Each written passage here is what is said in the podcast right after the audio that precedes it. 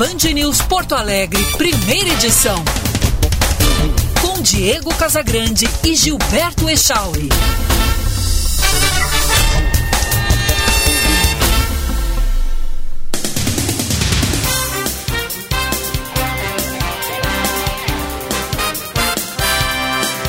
9 horas 28 minutos, bom dia! Está no ar o Band News Porto Alegre, primeira edição, a partir de agora, ponta a ponta. Brasil, Estados Unidos, eu, Diego Casagrande, aqui de Orlando, na Flórida, e Gilberto Echauri no estúdio de Porto Alegre, lá no Morro Santo Antônio, sede da Band no Rio Grande do Sul. Aqui amanheceu um dia de sol, céu azul, temperatura neste momento na casa dos deixa eu ver certinho aqui, 25 graus e vai a 31 durante o período com aquelas chuvas tradicionais do fim de tarde. Echauri, bom dia. Bom dia, Diego. Bom dia para os nossos ouvintes. 16 graus agora aqui em Porto Alegre. E tá o tempo nublado hoje, já fez um pouquinho de sol, agora tem umas nuvens escuras pairando aqui sobre o Morro Santo Antônio. Temperatura de momento 16, máxima para hoje 17 graus na capital e região metropolitana. Abrimos o programa com as manchetes.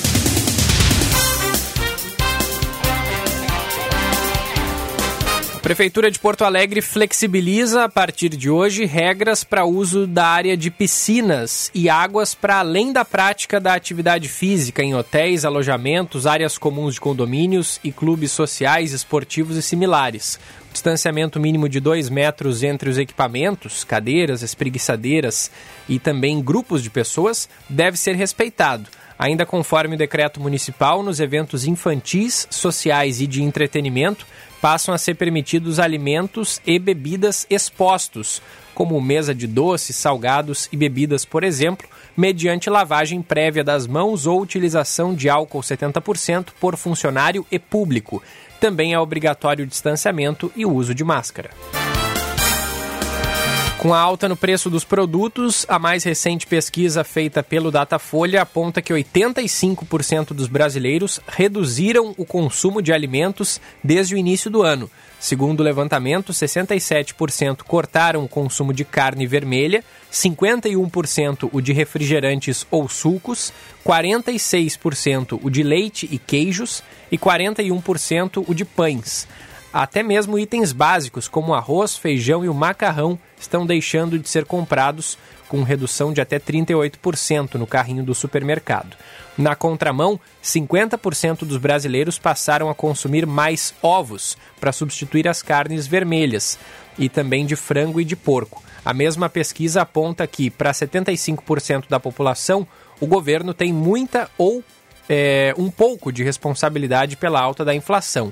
Ainda segundo o Datafolha, 45% dos brasileiros estão com alguma conta em atraso. Desses, 25% têm dívidas com o cartão de crédito, outros 22% estão em atraso com a conta de luz e 16% com a conta de água.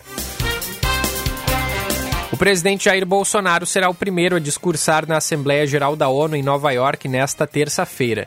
Desde 1947, o representante do Brasil é encarregado de abrir oficialmente as falas dos líderes mundiais participantes. O presidente dos Estados Unidos, Joe Biden, fala logo em seguida.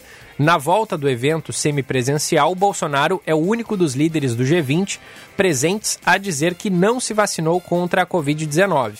Ainda assim, o presidente brasileiro deve mencionar como o seu governo avançou na imunização da população e conteve a pandemia, além de falar sobre o auxílio emergencial e outras medidas econômicas do período. É esperado também que ele se pronuncie sobre questões ambientais que prejudicaram a imagem do país no exterior. Primeira edição no ar para a Brasótica. Enxergue mais longe com a Brasótica. É a maior rede gaúcha no ramo de ótica. 56 anos cuidando de você. Fica ali no bairro Moinhos de Vento, rua Hilário Ribeiro, em frente ao Itaú Personalité. Promoção é na Brasótica. Você compra o primeiro par de lentes e ganha o segundo. E pode comprar em até 12 vezes sem juros, Diego. Que vergonha, né? Que vergonha para o Brasil. Único presidente a não ter se vacinado dentre 20, os membros do G20 é o presidente brasileiro. Como é que alguém pode defender um negócio desses, hein? Como é que alguém pode dizer que isso é normal? Hein? Os grandes líderes mundiais, os países, principalmente os países mais desenvolvidos, seus líderes dando exemplo, e o nosso presidente não se vacinou. E não se vacinou não é porque ah, não tem vacina para ele ou por qualquer outra razão. Ele não se vacinou porque ele passou a pandemia inteira, principalmente o auge da pandemia, desmerecendo as vacinas, desmerecendo a imunização. Ele e os seus seguidores do entorno, aqueles fanáticos, acreditavam na tal imunização de rebanho sem vacinação, o que teria levado o Brasil a milhões de mortos.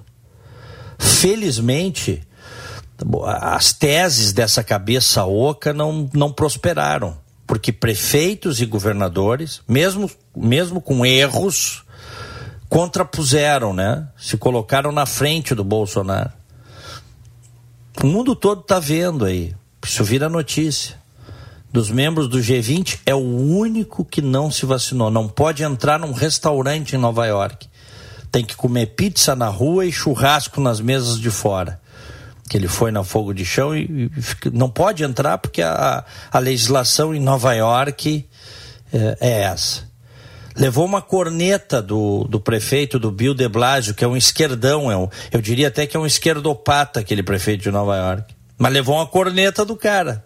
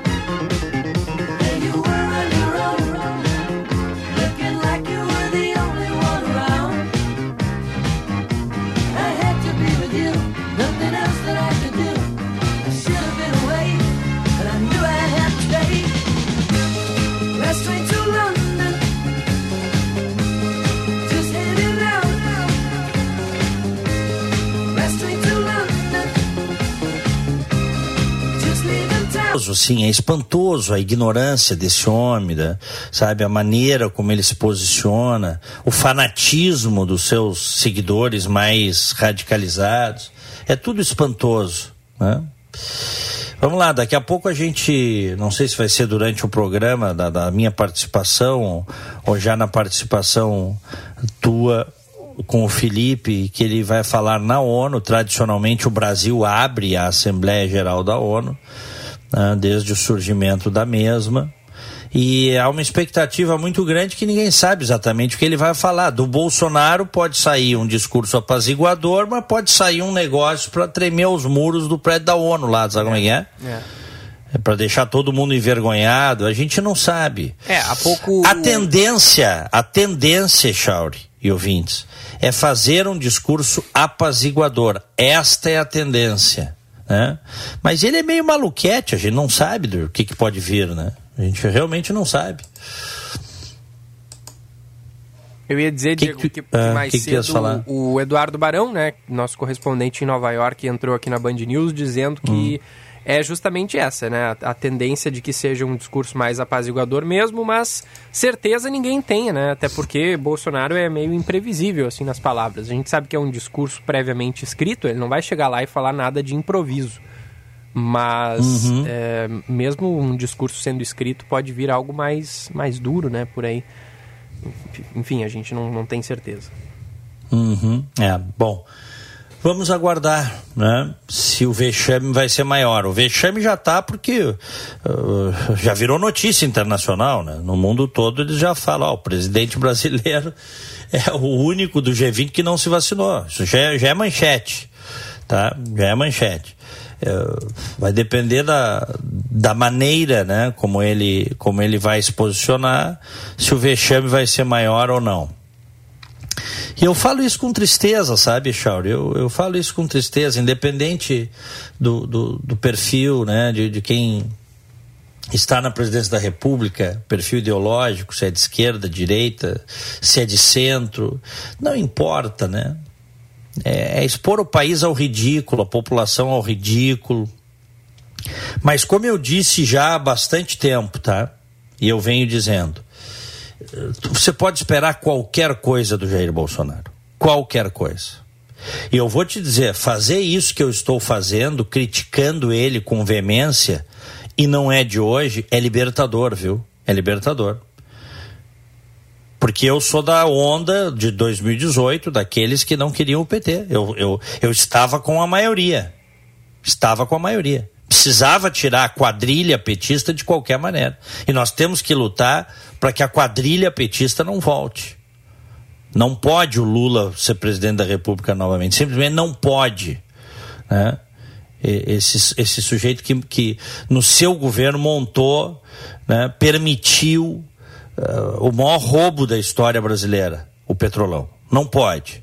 Então, inclusive por conta disso é que nós precisamos ter um candidato competitivo. A sociedade brasileira, a maioria da sociedade brasileira, precisa ter um candidato competitivo. E este candidato competitivo não é o Bolsonaro.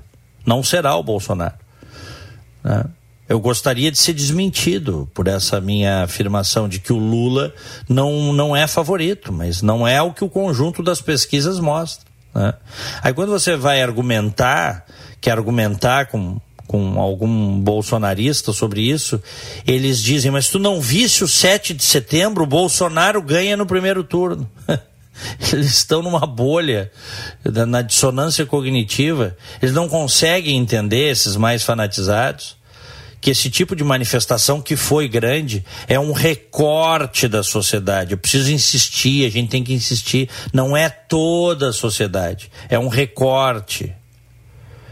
São muitas árvores da Amazônia, mas não é toda a floresta amazônica. E é isso que esse pessoal não consegue ver. Então eles acham que o Bolsonaro hoje ganharia no primeiro turno. Né? E não é verdade. O conjunto das pesquisas está mostrando que ele vai ter enorme dificuldade de ganhar a eleição. Enorme dificuldade. Por isso, aquelas pessoas que não querem nem Bolsonaro nem Lula vão ter que, à medida em que se aproxima a eleição de 2022 encontrar um candidato. Os nomes estão aí. Ah, mas não são perfeitos. Ah, mas isso, ah, mas aquilo é verdade. Não são perfeitos, mas é o que tem. O Bolsonaro não era o que a casa oferecia em 2018, era o que a casa oferecia para ganhar do PT. Por isso que a maior parte dos brasileiros se abraçou nele. Agora, uma grande parte dos brasileiros que votou nele hoje se dá conta que é um sujeito absolutamente incompetente, irresponsável, meio maluco, né? que não tem a menor condição de ser presidente da República. Esse é o ponto. Né? Esse é o ponto. Bom, vamos em frente. 9 e 41, 25 graus aqui em Orlando. Em Porto Alegre, 16 graus. Tá? E, bom, então lembrando, a qualquer momento nós vamos ter a chamada da rede para o discurso do presidente da República e vamos, uh, vamos acompanhar né, com, com grande atenção a esse discurso. Que vamos a Brasília, atrasa, né, Diego? Hum. Geralmente é, é, dá é como tudo, né? É, é. Tava pre, é, tá previsto para começar às 10h30, né? Então, uhum. se não atrasar, já vai ser ao final da tua participação aqui no programa atrasando um pouquinho, talvez ali 10, é, 10 45 11 horas, é, a gente tenha já o início da fala do presidente Bolsonaro. Logo depois fala o presidente dos Estados Unidos, Joe Biden, né? E eu, eu só queria te perguntar, Diego, eh, tu que, que acompanha, evidentemente, muito mais a imprensa norte-americana uhum. é, e também ouve mais a opinião das pessoas por aí, o que está sendo falado a respeito disso, né? De, de, tudo que a gente vem acompanhando envolvendo o presidente, é, a questão da vacinação, a questão de, de, eles de fazem... entrar em restaurante. É, não, eles fazem refer... pelo que eu vi aqui, os programas de TV uh, tem alguma referência, mas nada, não, não, não se atém muito, né? Uhum.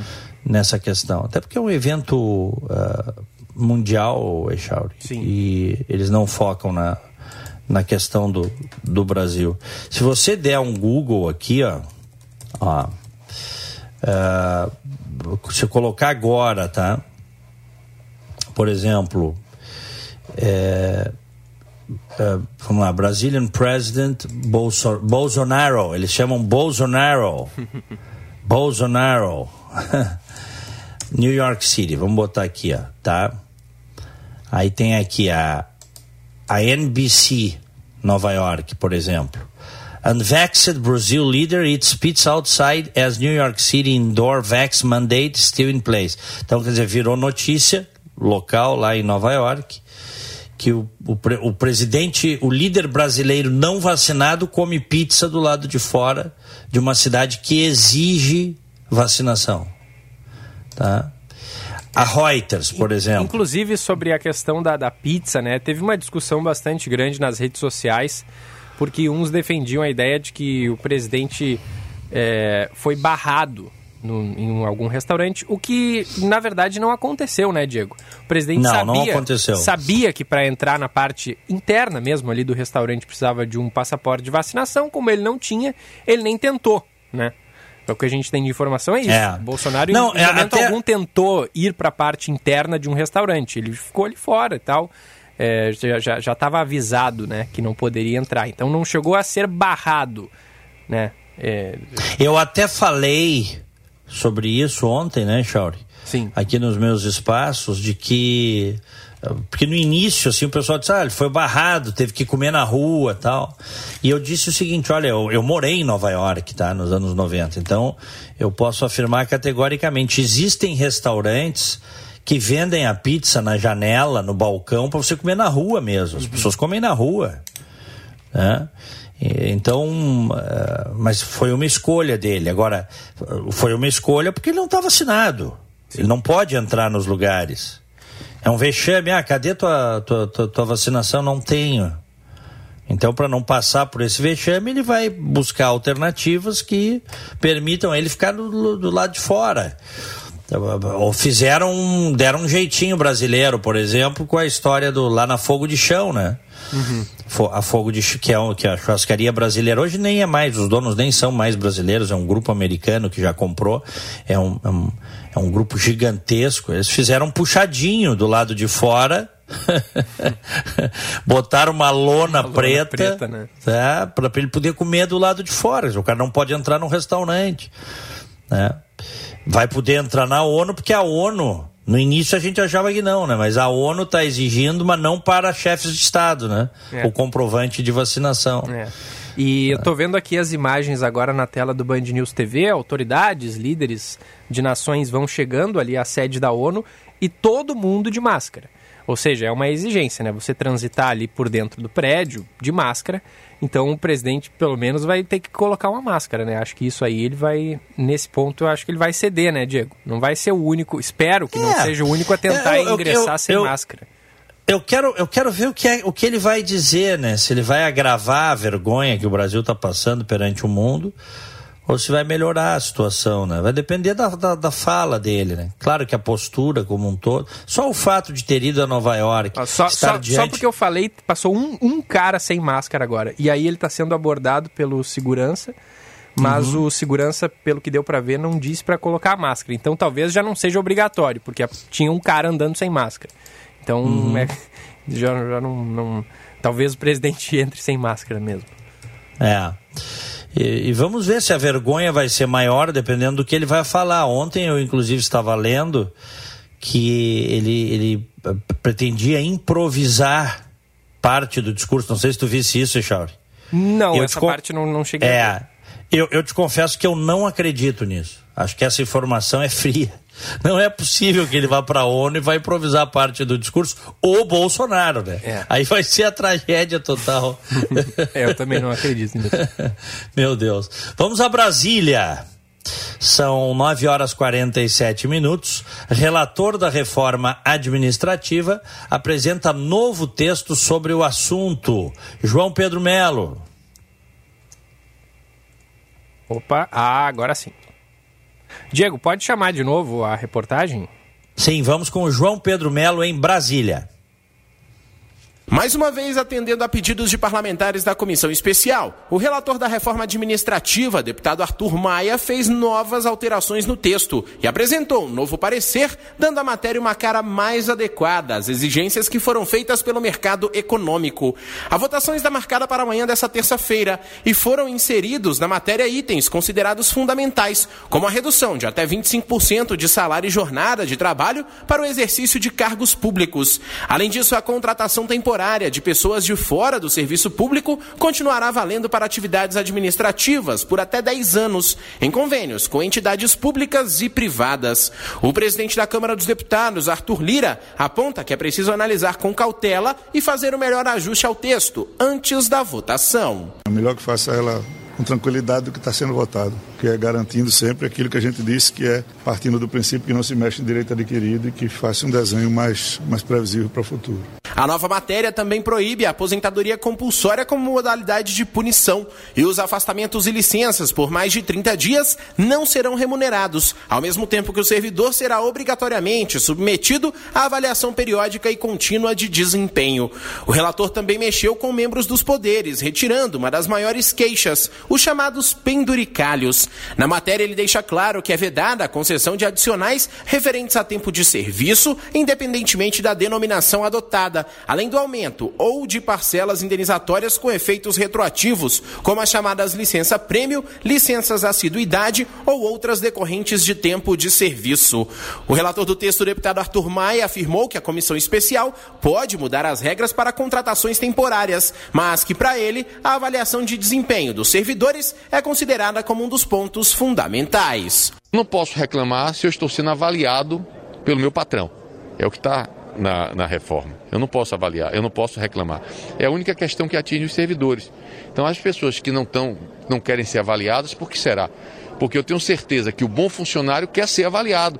Até para que o trabalho dele, o trabalho, o bom trabalho que ele presta, seja reconhecido. Eu acho que só aqueles que não prestam um bom serviço não querem ser avaliados. O fato é que o texto gerou reações dos servidores públicos e muitos deles continuam pressionando deputados e senadores para que derrubem a reforma administrativa. Imagina. Imagina, o servidor público pago por nós não quer ser avaliado. Tá bom para ti, Charles?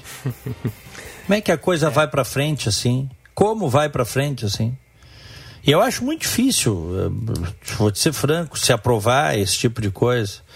Porque a gente sabe que hoje você tem aí quase metade do Congresso é composto de servidores públicos. O servidor público tem uma vantagem, né? No Brasil, que ele pode concorrer, ele pode se. Sabias disso, né? Isso é, uma, isso é uma coisa vergonhosa no Brasil. O servidor público, ele pode se afastar das suas atividades, pagas por nós, não, independente, independente do, do setor onde ele estiver, para concorrer a uma eleição. Então ele fica três, quatro meses fora sem prejuízo dos vencimentos. Sabias disso, Charles? Uhum, uhum. É, ele fica ganhando bastante isso, né? Hã? Os políticos fazem bastante isso. Fazem. Então ele fica ganhando, certo? Para concorrer, a gente pagando, não importa se vai se se elege ou não, mas fica ganhando salário. Então, tu vê que eles fizeram uma legislação que isso aí para mim é o supra-sumo da vergonha. Ora, quer se afastar para concorrer, não ganha como qualquer pessoa. Ninguém paga as minhas contas, ninguém paga as tuas, ninguém paga as contas de quem é da iniciativa privada, quando as pessoas têm projetos, como por exemplo concorrer a um cargo público. Mas a institucionalidade brasileira, e por favor eu falo isso uh, com respeito aos bons servidores públicos que existem, né? a coisa foi desenhada por eles eh, mais um privilégio, escancarado. Eu cito esse exemplo. E sempre que você fala, desde o tempo do Fernando Henrique que se fala, nós estamos. Olha, o Brasil está 25 anos atrasado nesse negócio.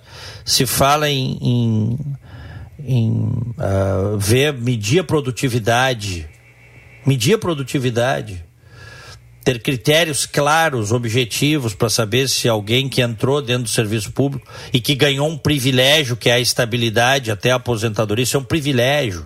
É privilégio isso. É para saber se essa pessoa tem condições de continuar no serviço público, se trabalha, se cumpre né, com, a sua, com as exigências do setor, do serviço onde trabalha, da área onde trabalha. Os caras não querem, não aceitam. Não aceitam.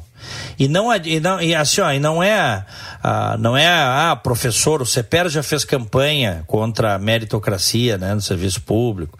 Não é professor, não é promotor, não é enfermeiro, não é.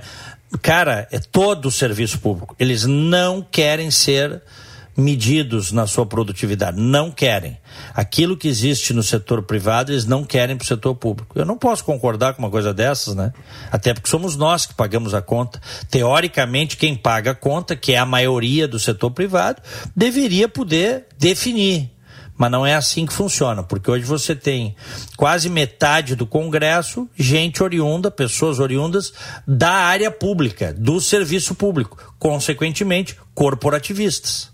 E aí é difícil mexer. Tá? É, o, aqui pelo nosso chat no YouTube, o Augusto Cristiano Lopes lembra que os militares também não concorrem à eleição sem perder os ganhos. Não, não é verdade. É, é, é privilégio. Exato. É tudo privilégio, cara.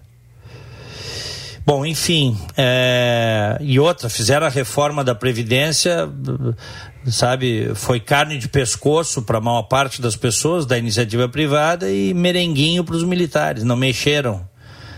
Que bacana, né? Fazer uma reforma da Previdência e deixar os militares de fora, praticamente de fora. É ou não é? É. Bom, vamos ver. O Acioli está dizendo aqui, tu, tu falasse no chat e eu estou vendo aqui, o Ascioli está dizendo: Bolsonaro se tornou o centro da mídia no mundo.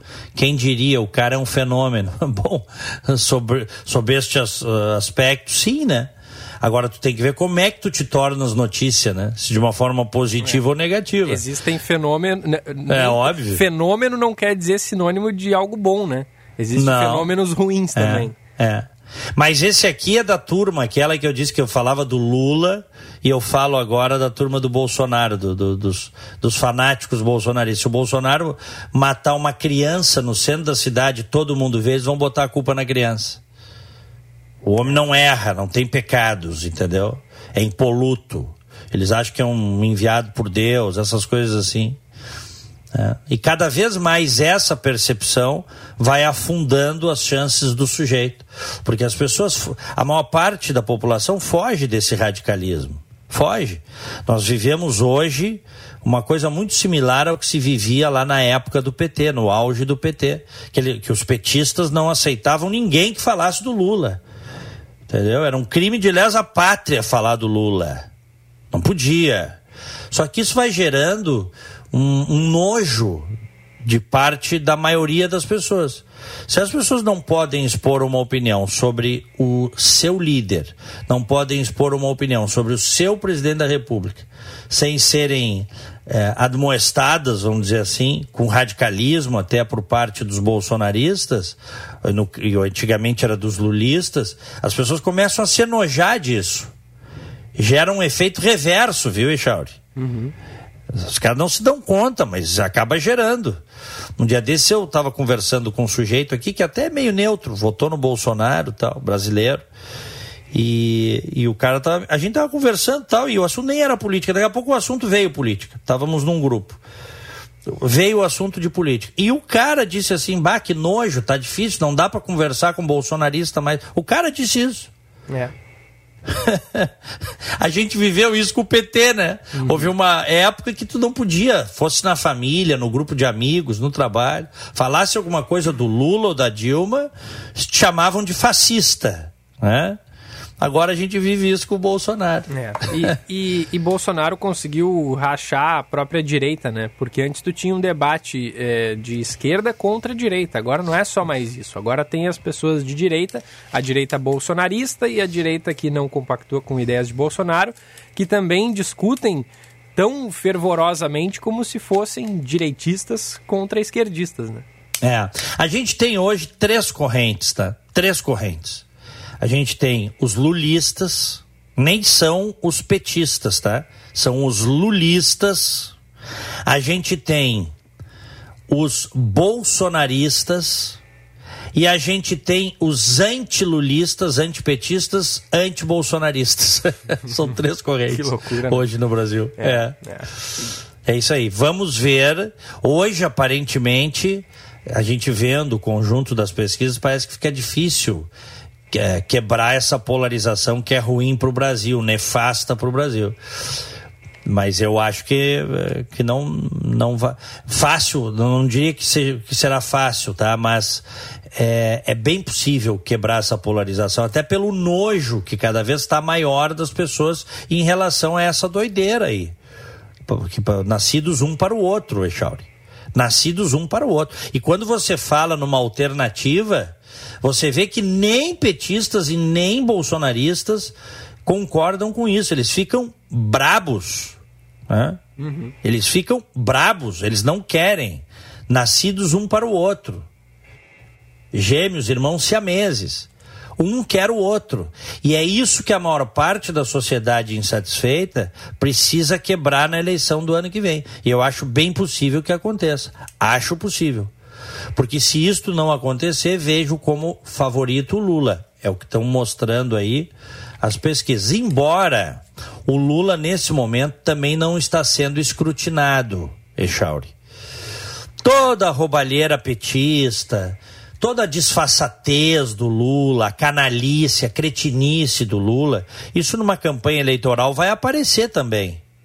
Né? É. Também você vai ter, quando ele começar a circular pelo Brasil, você vai ter grupos de protesto. Vai ter. Por isso que alguns até, em menor número, suscitam a possibilidade de o Lula nem concorrer à eleição. Eu acho improvável essa hipótese, mas o Lula não concorrer, ele ir até a, a, a, vamos dizer, a, a, boca das prévias e quando chega lá ele escolhe um candidato e fica fora. Tipo assim, escolhe um Haddad da vida. Uhum. Sabe? É, eu acho bem pouco provável também, Diego. É. É, eu acompanho é, bastante Lula e Bolsonaro em seus respectivos twitters, né? Nas suas contas no Twitter. E uhum. as coisas que Lula vem escrevendo é assim: é, só falta escrever, por favor, vote em mim. Só é. falta escrever isso. Então acho bem, bem pouco provável que isso aconteça. Agora, é, outra coisa que eu ia falar o Lula que já disse, ó, hum. só, só, desculpa. Não, não. Só para não deixar passar. Vai, vai. O Lula que já disse que vai regular a imprensa, a mídia e os meios de comunicação. Sim. E ele cita como exemplo Chaves, hein? Olha a doideira que nós estamos vivendo. É. Olha a doideira que nós estamos vivendo. Ele cita como exemplo o Hugo Chaves. Tá? E ele não tem. O Lula nunca teve vergonha. O Lula é um sem vergonha, né? No, no, sentido político da palavra. Ele, ele é o que ele é, né? Ele deu uma polida para ganhar a eleição em 2002, mas ele é aquilo ali. E agora ele está cada vez mais sem filtro, está ficando velho, pegou uma cana, puxou uma cana, como dizem no jargão, foi preso, né? Então agora ele está cada vez mais sem filtro. E diante deste governo ruim, dessas, dessas coisas todas que o Bolsonaro faz, da, da, da, maneira irresponsável como ele gerenciou a pandemia, né, o Lula está se sentindo grandão. Mas o Lula não é estudo. O Lula não é estudo. Uma boa, um, um bom trabalho de marketing para lembrar o que é o Lula e o que foi o governo Lula e a roubalheira do PT É, eu tenho certeza que o Lula volta a patamares eleitorais mais razoáveis, não isso aí que as pesquisas estão dando, Charles. É. E sobre a terceira via, né, o fato de não ter aparecido ainda um nome forte de alternativa a Lula e Bolsonaro, é, muito provavelmente é, na, é, a, a coisa vai caminhando de um jeito que me parece cedo ainda para apare aparecer um nome forte para a terceira via, Diego. Porque se aparece agora, até lá ele também vai ser muito desgastado, né? Esse nome. Me parece. Exatamente. Até porque a gente é. tem, por exemplo, pegar o PSDB, que é um partido grande e que está se colocando crítico, né? A Lula e também Bolsonaro. A gente não uhum. sabe quem vai ser o candidato do, do PSDB ainda. O Dória se, se, se eh, confirmou que vai estar nas prévias, Eduardo Leite também.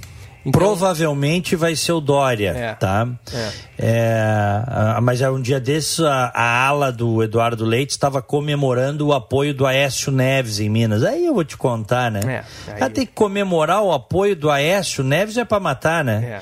Aí tu entendes por que, que esses tucanos aí estão abaixo do, do bumbum do cachorro, como se diz no jargão, né? Porque é brincadeira, cara. Entendeu? É difícil. Acho que, acho que a alternativa não é por aí. É. Acho que.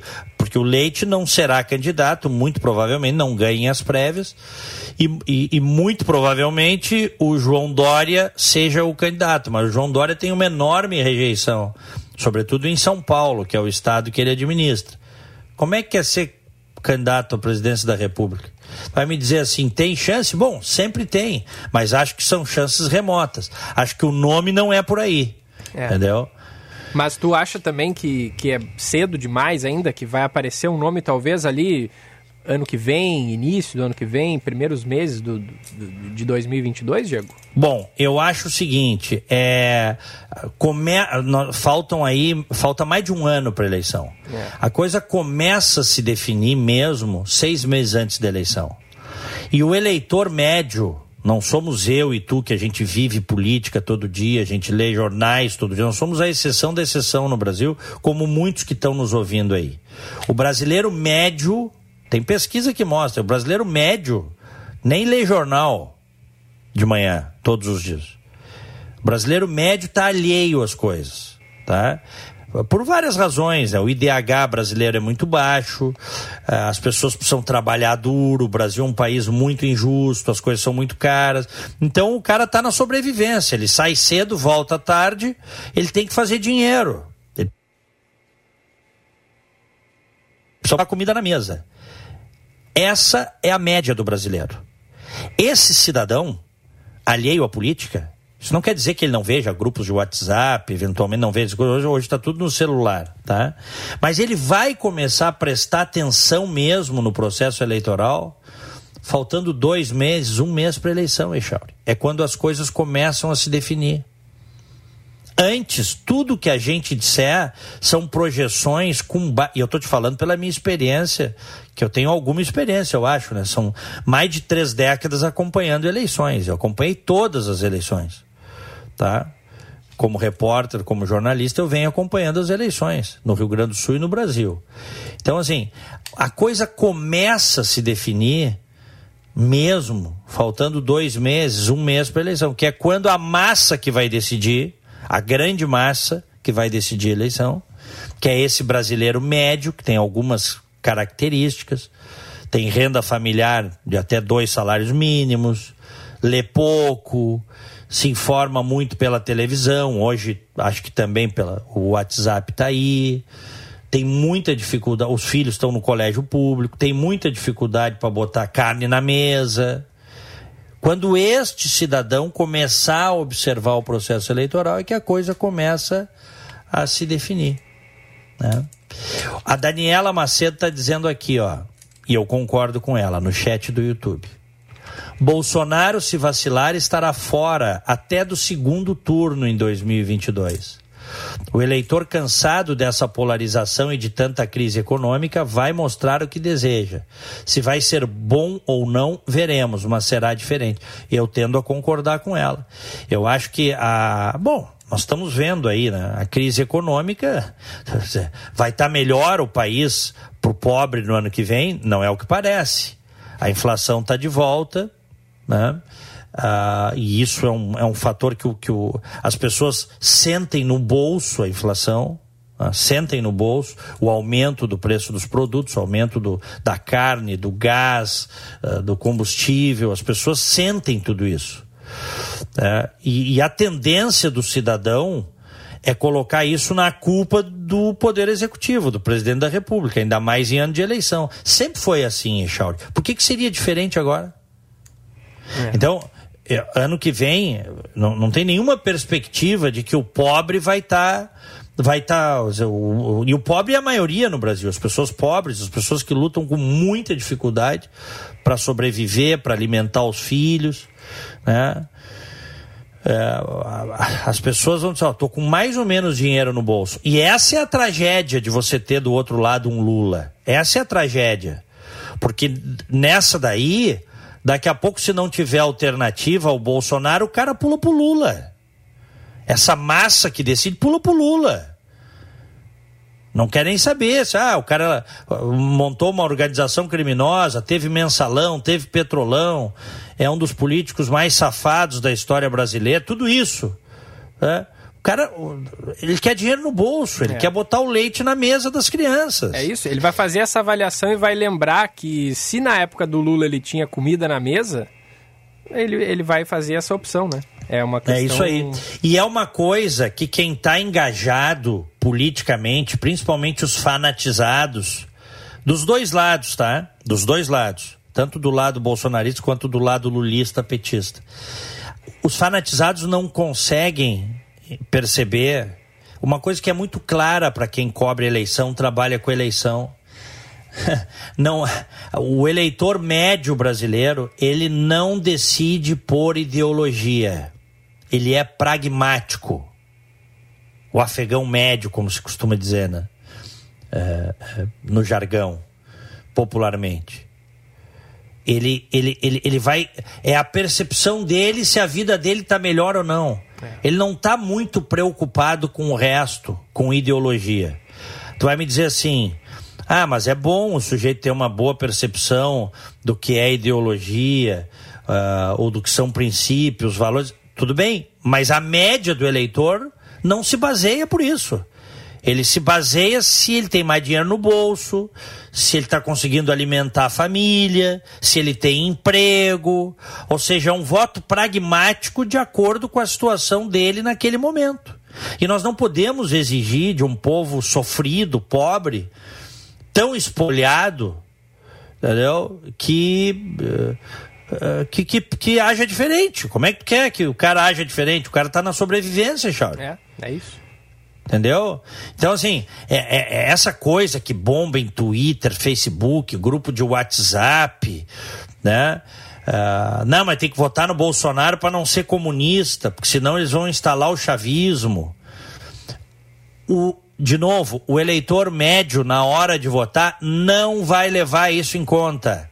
Ele não vai levar, nunca levou e não levaria agora, tá? Ele vai, ele quer saber como é que tá a vida dele, melhorou ou piorou? Esse é o ponto. E eu não tenho dúvida que o ano que vem vai estar tá ruim, né? Vai estar tá ruim, a economia, né? Vai estar ruim por uma série de coisas. Algumas delas na conta do Bolsonaro, outras não tem nada a ver com o Bolsonaro. Mas vai tudo para conta dele, é assim que funciona. Claro. Certo? Bom, continuando em Brasília, o Mourão, vice-presidente, diz que o aumento da alíquota do IOF dará folga nas contas públicas. Natália Pazzi. O presidente da República em exercício, Hamilton Mourão, afirmou nesta segunda-feira que o aumento na alíquota do IOF vai conseguir dar uma folga nas contas públicas. Segundo ele, que assume a presidência interinamente enquanto Jair Bolsonaro cumpre agenda em Nova York, a alta vai gerar uma arrecadação de pouco mais de 2 bilhões de reais. Para o general, o aumento não é tão expressivo. Eu pude entender, né, é um, até o final do ano a arrecadação não é tão expressiva assim, né? 2 bi, né? É, 2 tá bi. Então é tá mais para dar alguma folga né, nas manobras que estão sendo feitas, até porque, como o presidente falou ontem, antes de embarcar, nós continuamos ainda com muita gente né, desempregada, muita gente sem perspectiva, compete ao governo auxiliar esse povo. Mourão ainda falou sobre a expectativa do discurso de Bolsonaro na ONU. Ele pontuou que meio ambiente e sustentabilidade são pontos fortes a serem abordados pelo chefe do executivo. É, tanto que o ministro do Meio Ambiente está acompanhando o presidente. Pelo que eu entendi ontem, o discurso ainda está só alinhavado. Eles iam fechar aí os principais pontos ao longo aí do dia de hoje. Tá? E é óbvio que a questão meio ambiente e sustentabilidade né, é um dos pontos fortes aí que o presidente vai abordar. Já sobre o novo projeto enviado pelo Palácio do Planalto ao Congresso Nacional sobre limitação de remoção de conteúdo nas redes sociais, Mourão avaliou que nada mais justo do que Câmara e Senado analisarem a medida. O chamado PL das fake news quer impedir que publicações e contas sejam excluídas ou suspensas sem justa causa, apenas com base nas políticas de uso. O texto precisa de aprovação da Câmara e do Senado para começar a valer.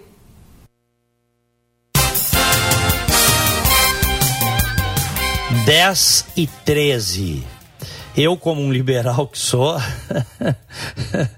eu não vou te dizer que eu me choquei com essa, esse aumento do, do IOF, Chauri, porque eu já sei o que é o Bolsonaro e o que é o governo do Bolsonaro. Agora, muita gente, inclusive liberais, que eu conheço, caiu a ficha, puxa vida, mas o que é isso? Né? Como é que um governo que se diz liberal aumenta imposto. E aumenta um imposto que as pessoas não podem fugir. O imposto sobre operações financeiras. Tudo depende de banco hoje. Tudo passa pelos sistemas, certo? Uh, digitais dos bancos, das financeiras, cartão de crédito. O imposto, o imposto incide sobre isso tudo. Sim. E para um governo que se dizia liberal e que dizia que ia fazer diferente, não faz nenhum sentido elevar as uh, elevar a alíquota do IOF. Né? Mas faz sentido quando a gente observa este governo, que é um governo que também mentiu muito em 2018, o, o seu prócer, para se eleger. É isso. Sempre digo aqui, vejam o que ele dizia da Lava Jato e vejam o que ele fez com a Lava Jato. Vejam o que ele dizia sobre reeleição e vejam uh, que ele era contra a reeleição, qual é a postura dele em relação à reeleição. Ele está em campanha permanente. Vejam o que ele dizia sobre foro privilegiado, que ele era contra. contra. Primeira coisa que o, fi, o filho o filho corrupto, segundo o Ministério Público, né, fez foi buscar o foro privilegiado. Veja que ele, o que ele dizia sobre o STF, que era preciso melhorar a qualidade do STF. Vejam quem é que ele indica para o STF. E assim nós vamos. Então, assim, só cai na pegadinha quem quer. Tá muito claro que existia um em muitos aspectos, né? Não, não vou dizer que todos os aspectos, mas em muitos aspectos existia um discurso e a prática é outro.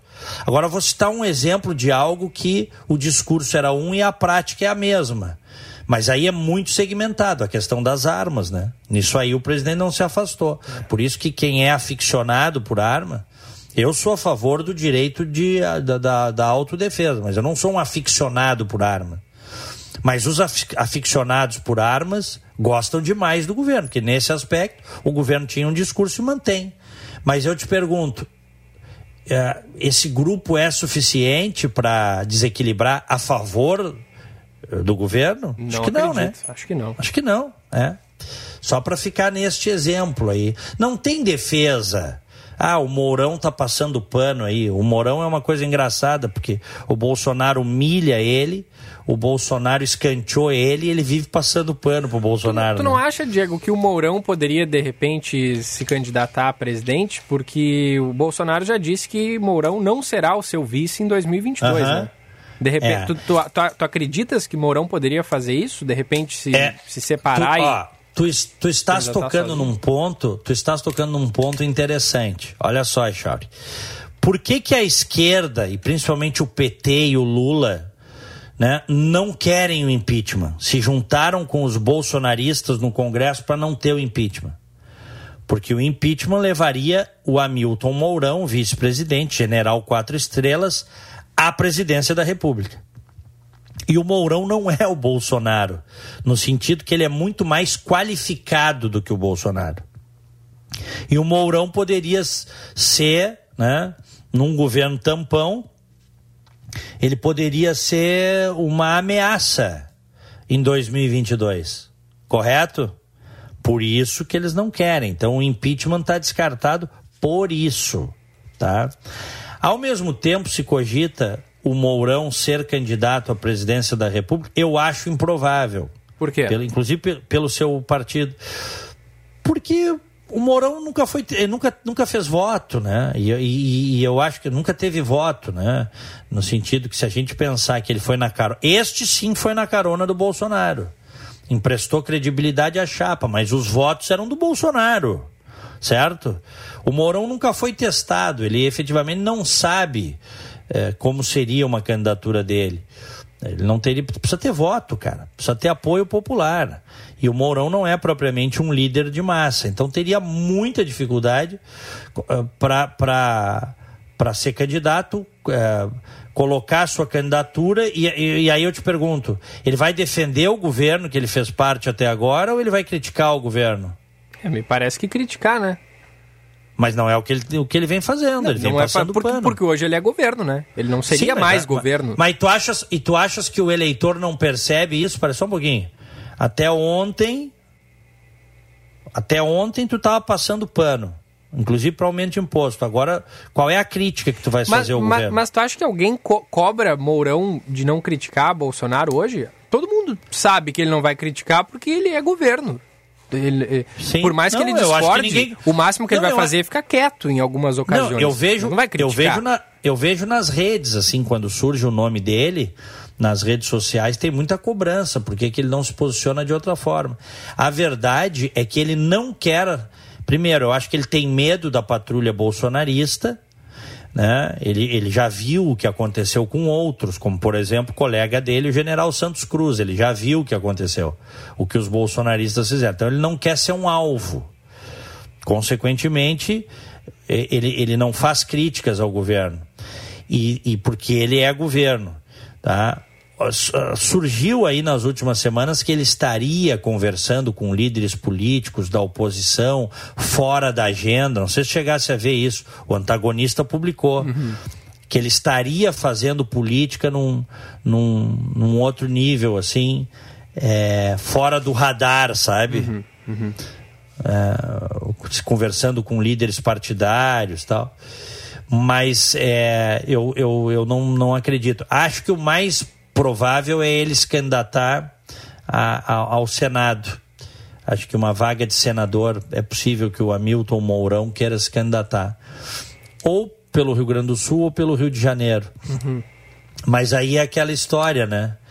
É... Bom, mas se bem que isso aí se adapta, o Brasil é o país do jeitinho. Teoricamente não pode, né? Porque se mora em Brasília, né? o domicílio eleitoral seria Brasília, mas eles mudam, né? O Sarney já ensinou isso, né? O Sarney, o Sarney que uma vida inteira né? no, no, no, Maranhão foi senador pelo, pelo Amapá. é. Entendeu? Então. Não, bom, o, o, mais impressionante não é ele se candidatar. O impressionante é ele ganhar, né? as pessoas de lá votarem nele. Sendo que ele fez é. a vida inteira dele em outro estado, mas tudo bem. Aham, uhum, é, é isso aí. Então, é, acho improvável, tá? Acho que é, é, é mais provável que ele não integrando a chapa do Bolsonaro, que é o, o, que provavelmente vai acontecer. O Bolsonaro já disse isso. Bolsonaro sequer convida ele para as reuniões ministeriais, né? Tirou ele de tudo. O mais provável é que o Mourão tente uma vaga de Senado. É o que eu acho acho que é mais compatível com o tamanho dele. Uhum. Tá? É, eu, eu porque assim, ah. fazendo um, um, exercício, inclusive eu já até ouvi algumas pessoas que votaram em, em, Bolsonaro e que acabaram se decepcionando com o presidente, dizendo isso. Porque Mourão representa o governo federal. E na visão de muita gente, o problema do governo federal é Jair Bolsonaro.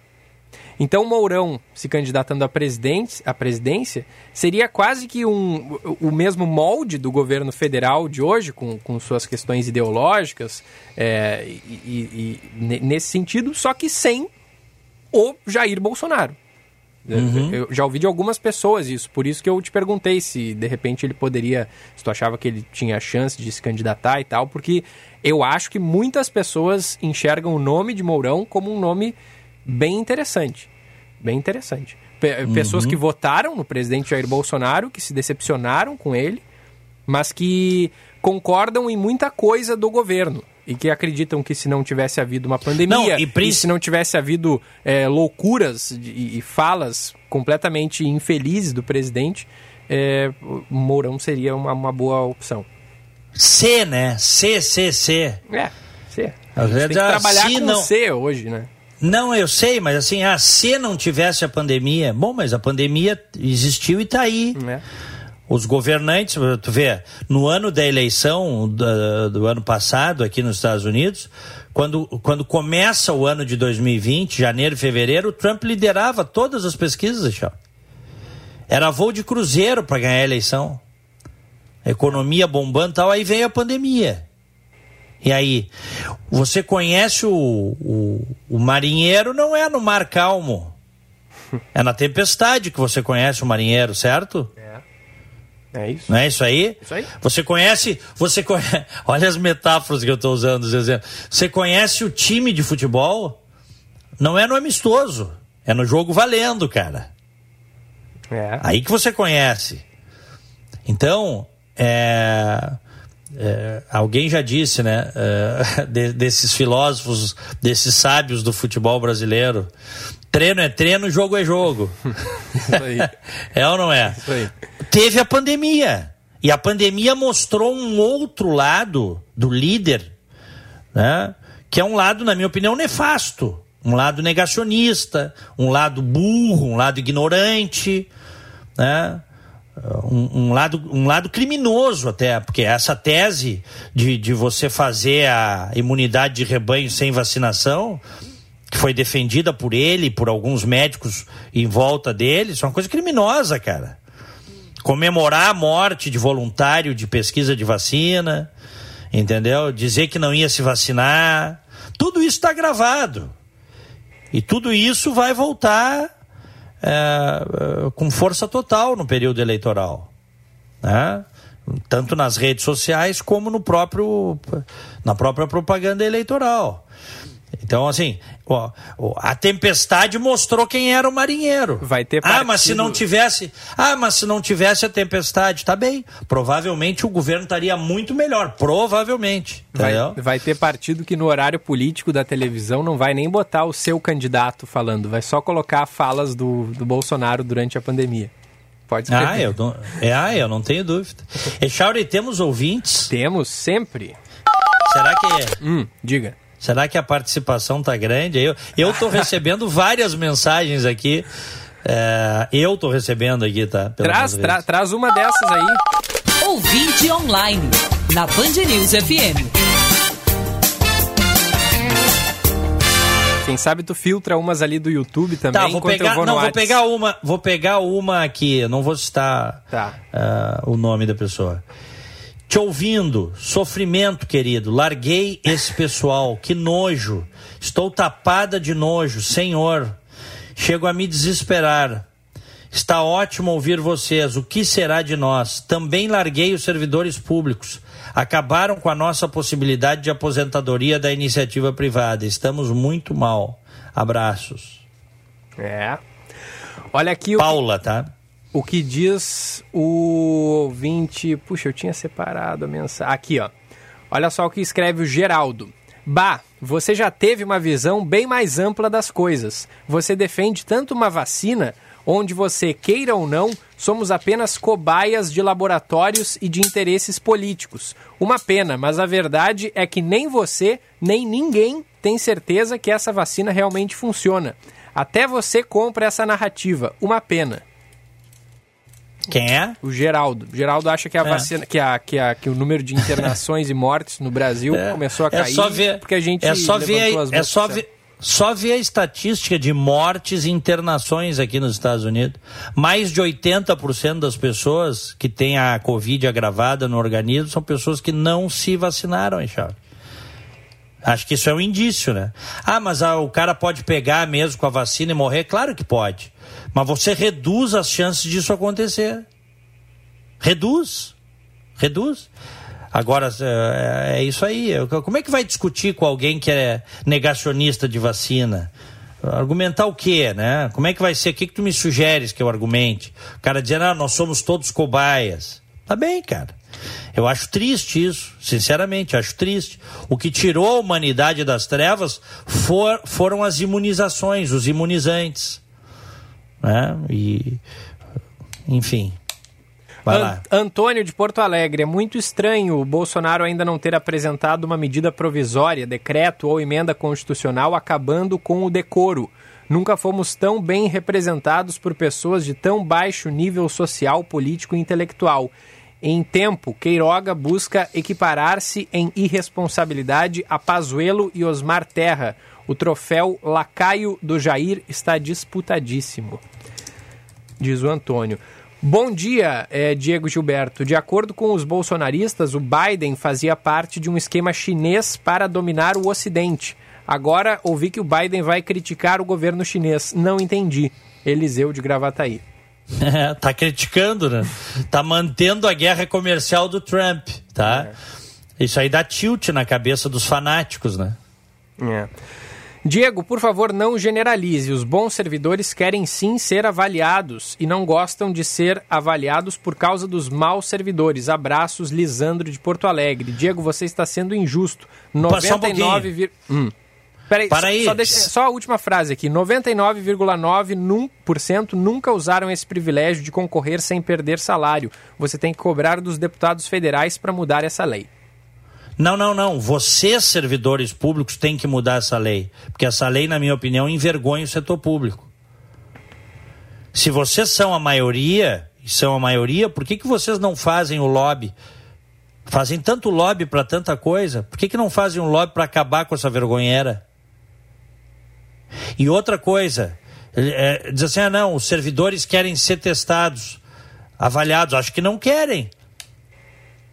Acho que não querem, porque tu nunca consegue aprovar nada que, que, que, que é, exista alguma previsão de avaliação é, de produtividade. Tu não consegue. Não consegue, simplesmente não consegue. Eles se juntam todos, todas as categorias. Que tem gente dentro do serviço público que que quer, eu imagino que tenha, mas deve ser a minoria, né? Acho que a maioria dos servidores públicos não quer, né? Senão já teria passado. Estou tão envergonhada quanto vocês, mas o prefeito de Nova York devia usar toda esta energia para obrigar os 60% de nova-iorquinos negacionistas a se vacinar, diz a Eliana de Porto Alegre.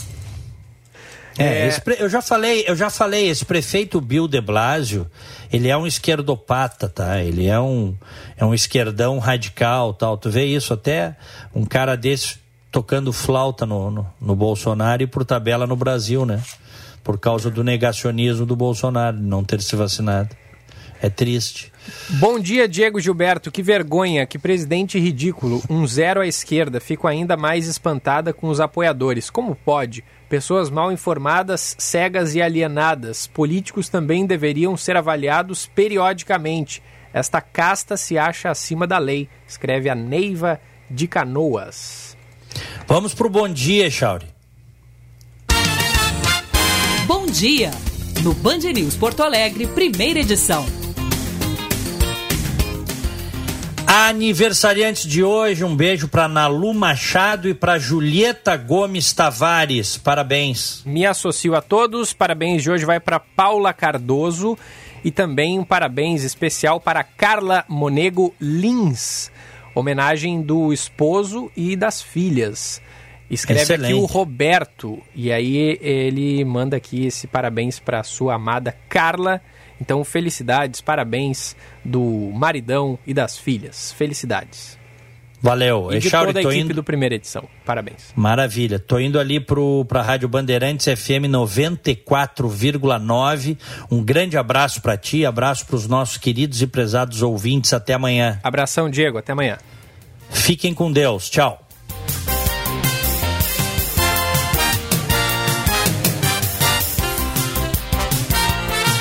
Tô aqui. 10 horas 31 minutos, 16 graus a temperatura por aqui. A gente segue até às 11 da manhã com o Band News Porto Alegre, primeira edição, no oferecimento de Brasótica. Na compra do primeiro par de lentes, você ganha o segundo. Fica ali no bairro Moinhos de Vento, em frente ao Itaú.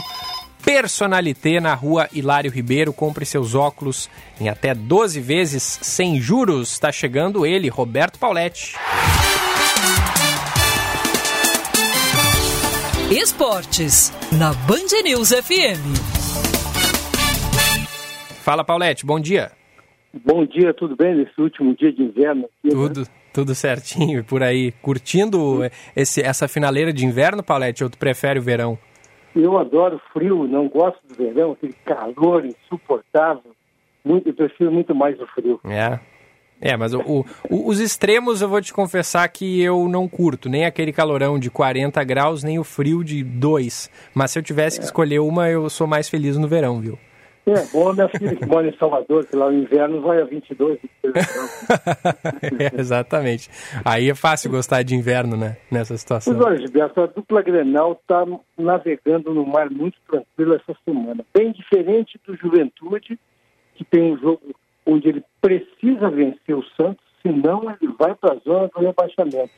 E a gente sabe que essa zona do rebaixamento tem um imã tão poderoso que quem entra ali demora se é que consegue sair. É. Então o Juventude precisa trabalhar muito mais do que a dupla, porque senão, na próxima rodada, após o jogo contra o Santos, provavelmente ou os, os meus conterrâneos estarão muito felizes ou estarão muito tristes.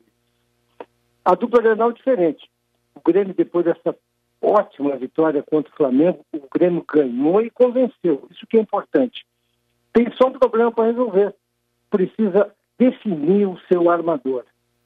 Não é sempre que o Grêmio jogará contra times que atacam contra o Flamengo. O Grêmio terá que atacar nos próximos jogos. Contra o Atlético Paranaense já terá que atacar.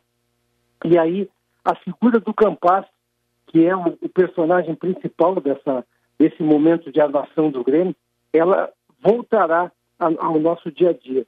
Que tipo de jogador é o Campas? O Filipão deve estar analisando com muita tranquilidade para ver se realmente ele é o jogador que ele precisa. O, o Paulete, e o Douglas Costa. O, o... o Douglas Costa é um outro jogador que faz uma falta enorme para o Grêmio.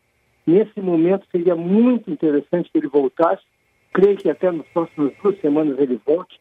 Mas o Grêmio está um passo, Gilberto, de de arrumar o seu time e dar um salto em relação à Sul-Americana. O Jean-Pierre perdeu espaço, né?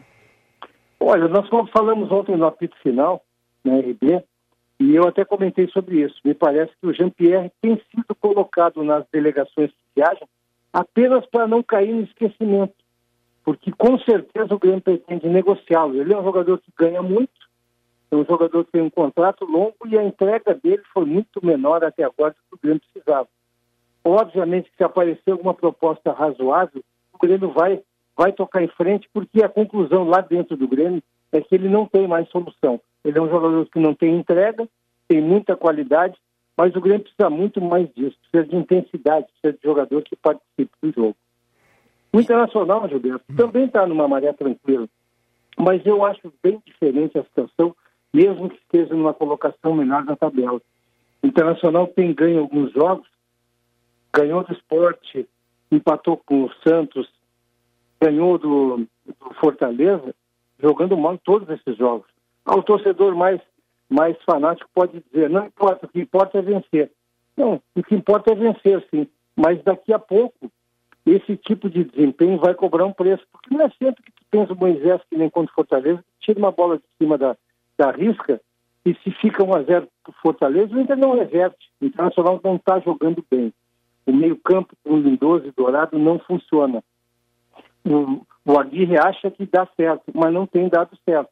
E logo, logo, se ele não mudar, os resultados vão cobrar. O Internacional tem o Tyson voltando nas próximas duas semanas também, e o Tyson vai resolver esse problema do meio, porque a minha opinião sabe sobre o Aguirre, ele não sabe por que ganha e não sabe por que perde, porque as escalações que ele faz são muito problemáticas. Ô Paulette, eu quero focar um pouquinho mais no setor defensivo do Inter, porque desde que chegou esse uruguaio Bruno Mendes, a zaga deixou de ser a principal dor de cabeça dos colorados, né? Além deles, dele jogar bem, ele está fazendo o Vitor Cuesta jogar é, bem também, né, Paulette? Só que esse jogador não, não, é do Inter, né? É... Não, não é do Inter, é do Corinthians. Pois é, o Inter Mas, tem que dar um jeito de comprar esse cara, né? É, tu tocasse um ponto muito importante. O Aguirre, ele conseguiu, se por um lado ele não consegue fazer o time se movimentar bem do meio para frente, ele acertou a defesa. O time do Internacional não toma gols, toma poucos gols. E desde, e tu falasse muito bem, a partir da entrada do Bruno Mendes, o Cuesta começou a jogar bem, o Cuesta que vinha falhando muito com o Zé Gabriel, com o Lucas Ribeiro ao lado dele. Esse, esse jogador não é alto, mas ele tem muita velocidade e antecipação. E ele deu uma tranquilidade para o time, porque o, o, o Saravia passou a jogar mais, o Moisés é um jogador médio, mas que contribui. A defesa do Internacional está bem. Mas o ponto alto da defesa para mim é o, é o Daniel, viu? Uhum, tá o Daniel, goleiro, ele é o. Se a gente não sabe, nosso amigo não sabe, ele é o líder em defesas difíceis do Campeonato Brasileiro até agora, porque tem uhum. estatística para tudo, né? E ele é um jogador que não tem falhado. É muito importante isso num goleiro. Ele não precisa fazer defesas espetaculares, ele tem que pegar as bolas fáceis e, e tem que pegar as, algumas bolas difíceis. As impossíveis a gente não cobra. E o Daniel está tendo um ótimo desempenho no gol Internacional. É, e ainda no setor defensivo do Inter, é, o Inter vai ter laterais é, diferentes, né? Na direita e na esquerda no próximo jogo contra o Bahia. É verdade. O que esperar é de Paulo Vitor na esquerda e Heitor na direita?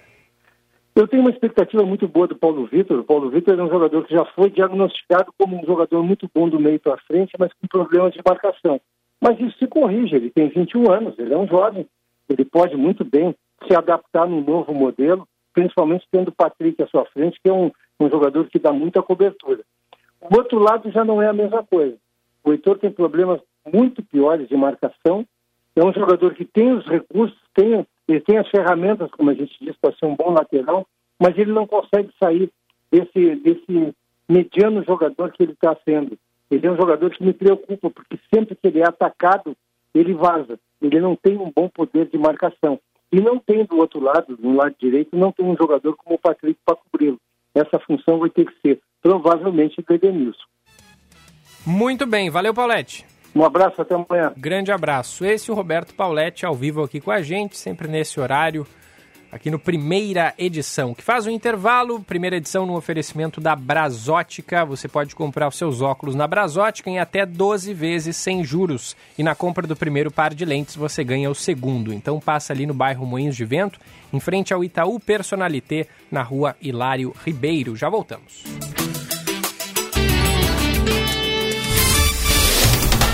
Você está ouvindo Band News Porto Alegre, primeira edição.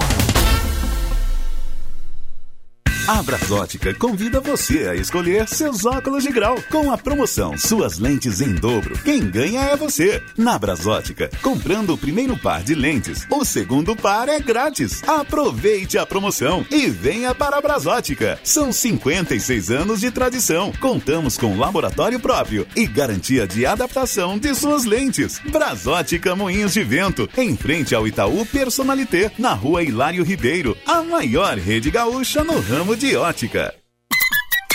Hora certa, na Band News FM. Oferecimento Savaralto Toyota, para quem prefere o melhor. 10h40. Procurando um plano de saúde que se ajuste às suas necessidades e possibilidades, a Unimed Porto Alegre é ideal para você. Pode acreditar. São planos a partir de R$ 41,50 mensais, sem carência para consultas e exames simples. Faça o seu agora mesmo. Confira todos os detalhes e mais vantagens acessando unimedpoa.com.br. Unimed Porto Alegre. Cuidar de você, esse é o plano.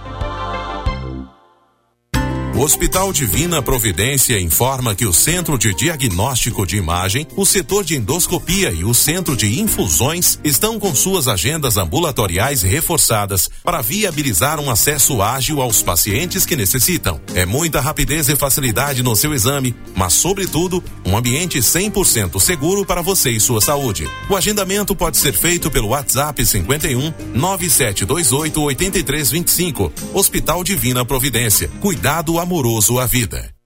Já pensou em ter sua contabilidade integrada ao ERP Proteus de sua empresa? A TDF Gestão Contábil realiza com excelência rotinas de contabilidade, gestão fiscal e de departamento pessoal, diretamente no ERP Proteus da sua empresa. Faça um diagnóstico com a TDF e veja como podemos gerar resultados em seus processos. Entre em contato pelo fone 995 56 2520 ou acesse o nosso site www.tdfconte.com.br. 45% dos gaúchos estão vivendo com menos da metade da renda que tinham antes da pandemia. Este e outros importantes números da pesquisa da Assembleia Legislativa serão divulgados na próxima quarta-feira, às duas da tarde, no projeto O RS Pós-Pandemia. Com debates e dados científicos, o Parlamento Gaúcho quer contribuir para a recuperação do nosso Estado. Acompanhe pelas redes sociais e pela TV Assembleia. Na FMP, as carreiras jurídicas têm 20% de desconto na pós-graduação à distância. Venha estudar na melhor faculdade privada de direito do Rio Grande do Sul. Na FMP, você se qualificará ainda mais para uma carreira jurídica de sucesso. Confira nossos cursos no site fmp.edu.br. FMP Direito por Excelência. Direito para a Vida. Prepare seu Toyota 4x4 e participe do próximo Trilheiros Savaralto Toyota, em 25 e 26 de setembro. O grupo de passeios irá desbravar Cambará do Sul, desfrutando de paisagens incríveis no Passo do S, Passo da Ilha e Canyon Fortaleza o mais alto do Brasil. Um final de semana inteirinho para você, amigos e familiares descobrirem tudo que o seu Toyota é capaz. Vagas limitadas. Inscreva-se e saiba mais em savaralto.com.br. No trânsito, sua responsabilidade salva vidas. Você que é veículo de comunicação sabe que agência de publicidade não é tudo igual, né? Quem tem o certificado do SEMP está comprometido com a qualificação técnica e ética. Escolher uma agência certificada é escolher a arte e a técnica aplicada aos investimentos e escolher os melhores negócios e resultados. É melhor para os anunciantes, é melhor para os veículos, é melhor para todos. Escolha uma agência certificada. Saiba mais em semp.com.br. Se eu me importo contigo e você se importa comigo, a gente nem precisa se conhecer ou ser amigo. Basta ser humano, ser capaz de imaginar que todo mundo sente o que a gente sente. Alegria, medo, dor, vontade de acertar. Eu me coloco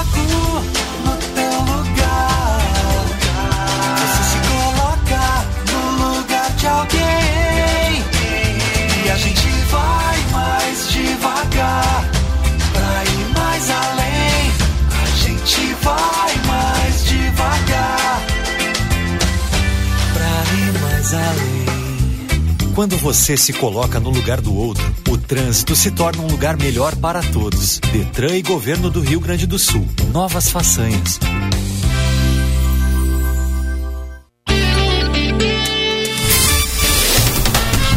Você está ouvindo Band News Porto Alegre, primeira edição.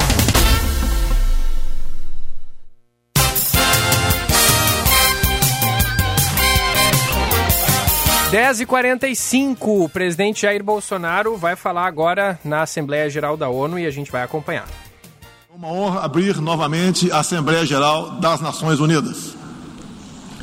Venho aqui mostrar o Brasil diferente daquilo publicado em jornais ou visto em televisões.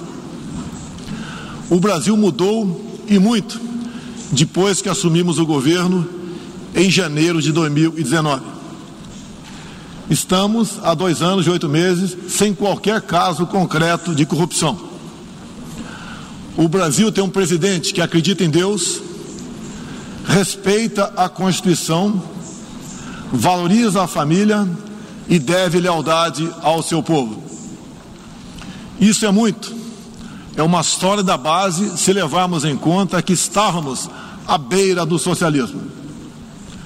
Nossas estatais davam prejuízos de bilhões de dólares no passado.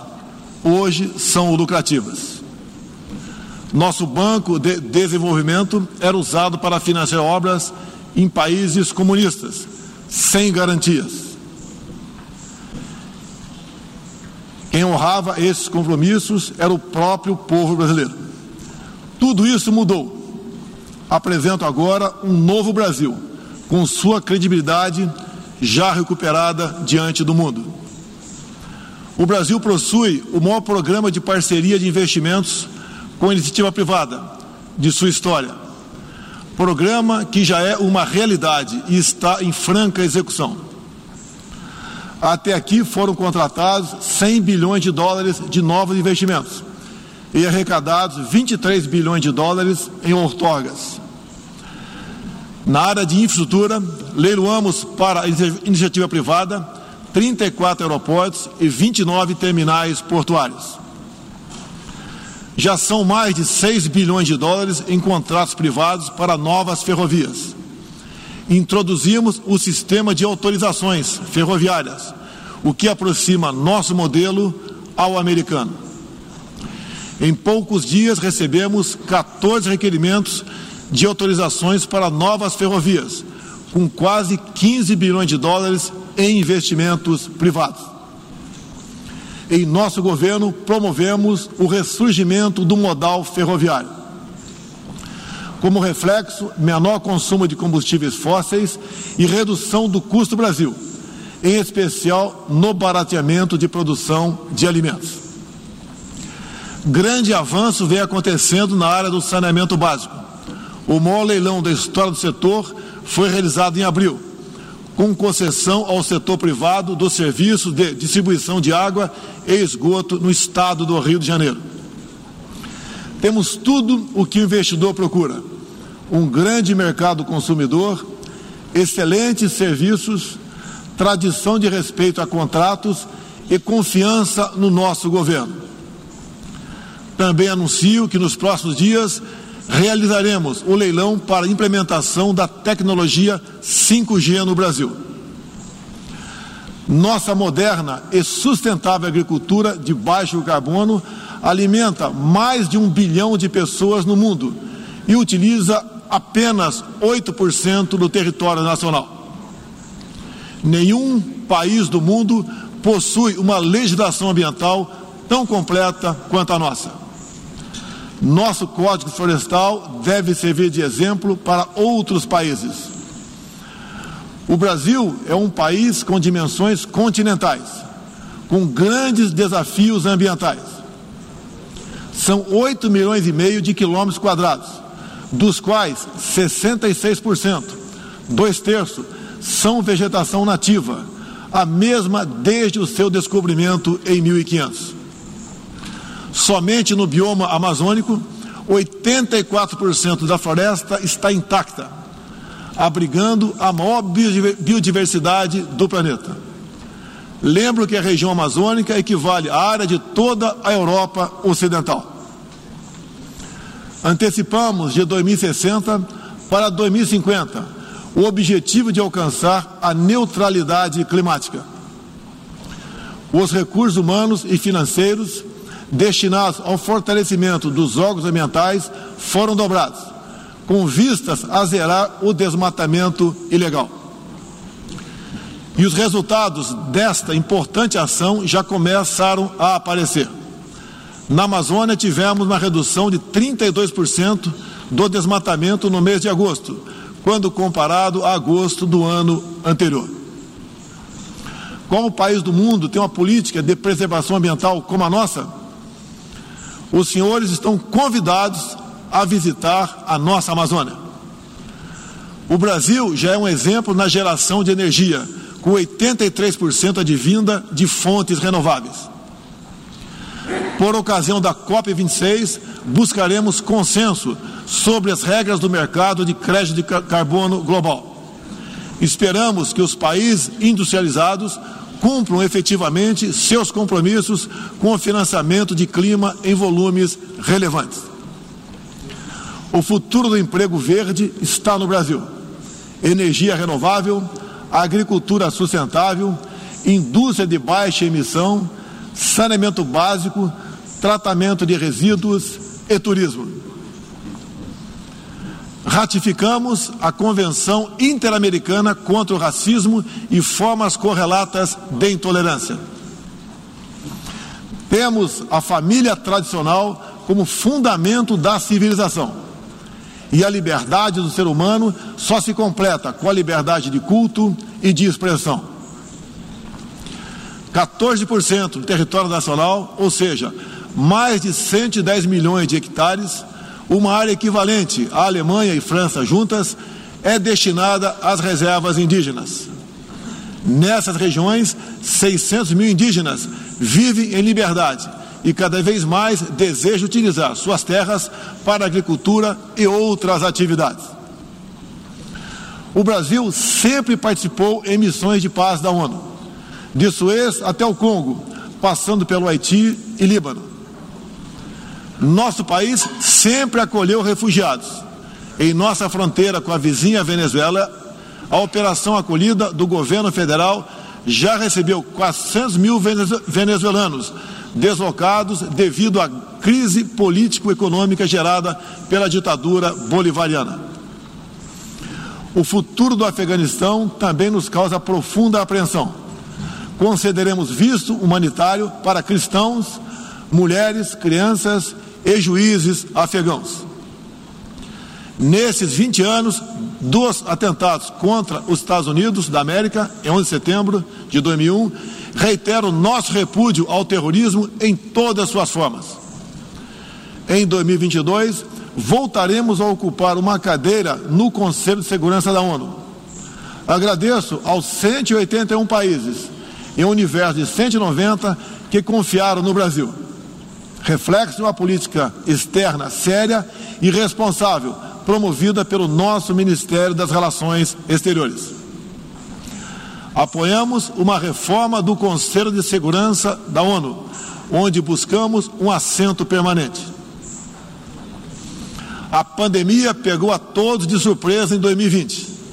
Lamentamos todas as mortes ocorridas no Brasil e no mundo Sempre defendi combater o vírus e o desemprego de forma simultânea e com a mesma responsabilidade. As medidas de isolamento e lockdown deixaram um legado de inflação, em especial nos gêneros alimentícios no mundo todo. No Brasil, para atender aqueles mais humildes, obrigados a ficar em casa por decisão de governadores e prefeitos e que perderam sua renda, concedemos um auxílio emergencial de 800 dólares para 68 milhões de pessoas em 2020. Lembro que terminamos 2020, ano da pandemia, com mais empregos formais do que em dezembro de 2019, graças às ações do nosso governo com programas de manutenção de emprego e renda que nos custaram cerca de 40 bilhões de dólares. Somente nos primeiros sete meses deste ano, criamos aproximadamente 1 milhão e 800 mil novos empregos. Lembro ainda que o crescimento para 2021 está estimado em 5%. Até o momento, o governo federal distribuiu mais de 260 milhões de doses de vacinas e mais de 140 milhões de brasileiros já receberam, pelo menos, a primeira dose, o que representa quase 90% adulta. 80% da população indígena também já foi totalmente vacinada. Até novembro, todos que escolheram ser vacinados no Brasil serão atendidos. Apoiamos a vacinação. Contudo, o nosso governo tem se posicionado contrário ao passaporte sanitário ou a qualquer obrigação relacionada à vacina. Desde o início da pandemia, apoiamos a autonomia do médico na busca do tratamento precoce, seguindo recomendação do nosso Conselho Federal de Medicina. Eu mesmo fui um desses que fez tratamento inicial.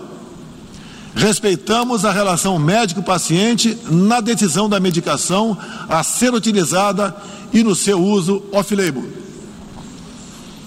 Não entendemos porque muitos países juntamente com grande parte da mídia, se colocaram contra o tratamento inicial. A história e a ciência saberão responsabilizar a todos. No último 7 de setembro, data da nossa independência, milhões de brasileiros, de forma pacífica e patriótica, foram às ruas, na maior manifestação de nossa história.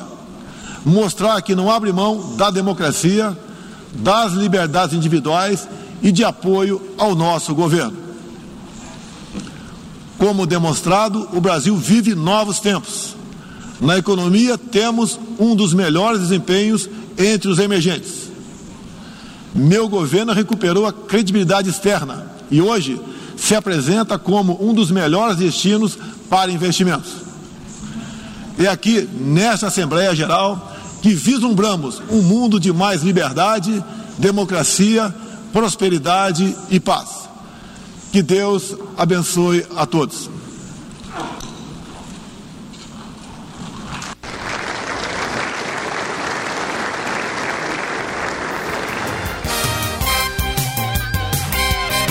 Dez horas e 57 minutos. Está aí a fala do presidente Jair Bolsonaro discursando na Assembleia Geral da ONU. Daqui a pouquinho tem o nosso Band News Porto Alegre, segunda edição. A boa notícia do dia. Oferecimento Unimed Porto Alegre. Cuidar de você. Esse é o plano. O acesso a doadores de medula óssea no Brasil será mais fácil a partir de agora, bastando consultar em um aplicativo de celular.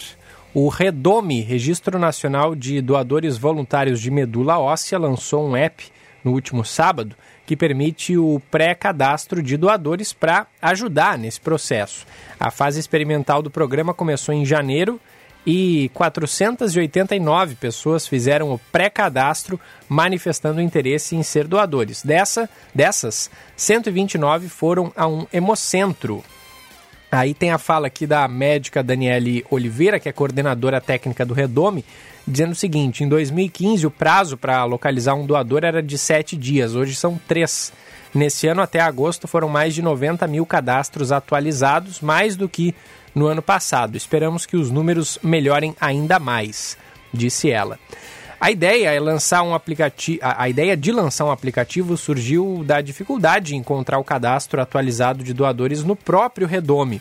Atualmente, o registro conta com 5 milhões e 410 mil pessoas cadastradas, mas a maioria está com dados, como endereço e telefone, desatualizados, o que dificulta a localização quando o sistema aponta algum deles como compatível para doação. Com esse novo aplicativo, o doador pode atualizar muito mais facilmente esses dados, já que não terá mais que ir a um hemocentro para isso. No próprio celular, ele faz ali o cadastro e baixa a carteirinha de identificação que funciona como uma declaração de doador. E o aplicativo permite também que a pessoa que não se apresentou como voluntário faça um pré-cadastro. Essa ação precisa ser completada depois com a coleta de sangue em algum hemocentro. O aplicativo está disponível para celulares com sistema operacional Android e iOS, está disponível na Play Store e também na Apple Store. A data escolhida para o lançamento do app não foi ocasional. Dia 18 de setembro foi comemorado o Dia Mundial do Doador de Medula Óssea. Então tá aí, baixe o Redome, o aplicativo, portanto, para auxiliar né, na localização de doadores de medula óssea. 11 da manhã em ponto, dá tempo só do destaque final do trânsito. Seu caminho. Informações com ele, Josh Bittencourt. Fala aí, Josh. Gilberto tem acidente agora envolvendo carro e moto no cruzamento da CIS Brasil com a Dona Alzira, na zona norte da capital. A IPTC no local, Brigada Militar e o SAMU já foram acionados e estão em deslocamento. Mais cedo também teve acidente entre carro e moto na Otto Niemeyer, próximo à rua Marechal Hermes, em direção à Cavalhada. E o motociclista ferido já foi atendido pelo SAMU, trânsito agora liberado. Na região metropolitana, a BR-116 tem trânsito bastante carregado, próximo ao viaduto da João Correia, no sentido interior em São Leopoldo, em função de acidente, a Polícia Rodoviária Federal já fazendo atendimento no local. Quando você se coloca no lugar do outro, o trânsito se torna um lugar melhor para todos. Detran e Governo do Rio Grande do Sul, novas façanhas. Gilberto. Valeu, Josh. 11 horas, 1 minuto. A gente vai ficando por aqui com o Band News Porto Alegre, primeira edição. Na sequência, tem o segunda edição. Primeira edição volta amanhã, 9h30, com o Diego Casagrande, direto de Orlando, nos Estados Unidos. Tenha uma excelente terça-feira. A Brasótica convida você a escolher seus óculos de grau com a promoção Suas Lentes em Dobro. Quem ganha é você. Na Brasótica, comprando o primeiro par de lentes, o segundo par é grátis. Aproveite a promoção e venha para a Brasótica. São 56 anos de tradição. Contamos com laboratório próprio e garantia de adaptação de suas lentes. Brasótica Moinhos de Vento, em frente ao Itaú Personalité, na rua Hilário Ribeiro, a maior rede gaúcha no ramo de ótica. Procurando um plano de saúde que se ajuste às suas necessidades e possibilidades, a Unimed Porto Alegre é ideal para você. Pode acreditar. São planos a partir de R$ 41,50 mensais, sem carência para consultas e exames simples. Faça o seu agora mesmo. Confira todos os detalhes e mais vantagens acessando unimedpoa.com.br. Unimed Porto Alegre. Cuidar de você, esse é o plano. 45% dos gaúchos estão vivendo com menos da metade da renda que tinham antes da pandemia. Este e outros importantes números da pesquisa da Assembleia Legislativa serão divulgados na próxima quarta-feira, às duas da tarde, no projeto URS Pós-Pandemia. Com debates e dados científicos, o Parlamento Gaúcho quer contribuir para a recuperação do nosso Estado.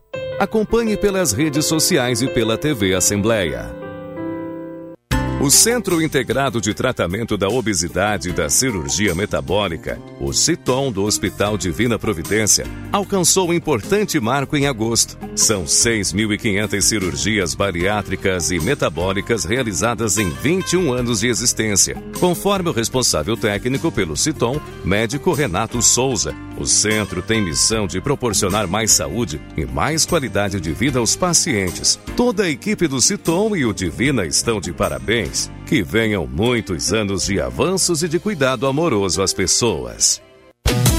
Tem uma notícia que não é novidade para ninguém. A Sky tem tudo que você e sua família gostam e precisam para se informar e se divertir bem juntinhos. São diversos canais de notícias do Brasil e do mundo, variedade de filmes, séries premiadas, conteúdo para criançada, canais esportivos, programas de variedade e muito mais. Tudo isso num só lugar. Gostou? Então não perca tempo, ligue agora no 0800 940 2357 e assine Sky você também. É super simples, é só pegar o telefone e ligar agora no 0800 940 2357. Sky, a gente se diverte junto e se informa junto.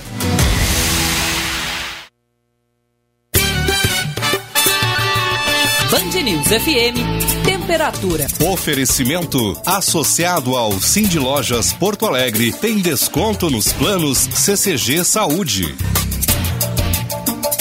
16 graus 9 décimos. O Varejo Educação do Cindy Lojas Porto Alegre chegou para qualificar quem não tem tempo a perder. Você. Através dessa plataforma, oferecemos cursos com um modelo híbrido de ensino, com aulas online e EAD e professores reconhecidos no mercado. Fique por dentro das opções disponíveis e inscreva-se agora mesmo pelo site sindlojaspoa.com.br. Cindy Lojas Porto Alegre, inspiração para transformar o varejo. O Tartone preparou uma novidade irresistível para celebrar a Semana Farroupilha. Um saboroso combo com risoto de charque mais cheesecake de paçoca. É uma delícia e custa apenas R$ 49,90. Esse cardápio especial estará disponível até o fim do mês. Você também poderá adquiri-los separadamente. Tartone Restaurante, por Bom Country, Galpão Food Hub ou ligue 99615 8784. No Insta, arroba Tartone. Procurando um plano de saúde que se ajuste às suas necessidades e possibilidades, a Unimed Porto Alegre é ideal para você. Pode acreditar. São planos a partir de R$ 41,50 mensais, sem carência para consultas e exames simples. Faça o seu agora mesmo. Confira todos os detalhes e mais vantagens acessando unimedpoa.com.br. Unimed Porto Alegre. Cuidar de você, esse é o plano. Por que as mídias tradicionais estão perdendo espaço? Porque só executamos e não cocriamos. Por quê? Por quê? Você na ARP pode ser a melhor resposta. Acesse arpnet.com.br e seja sócio.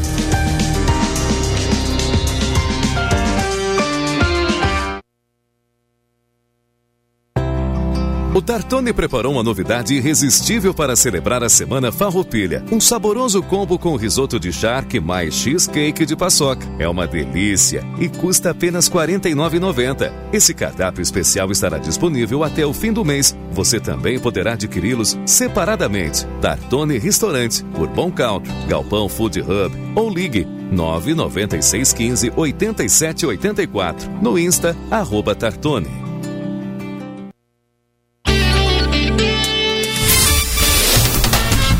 Você ouviu Band News Porto Alegre, primeira edição.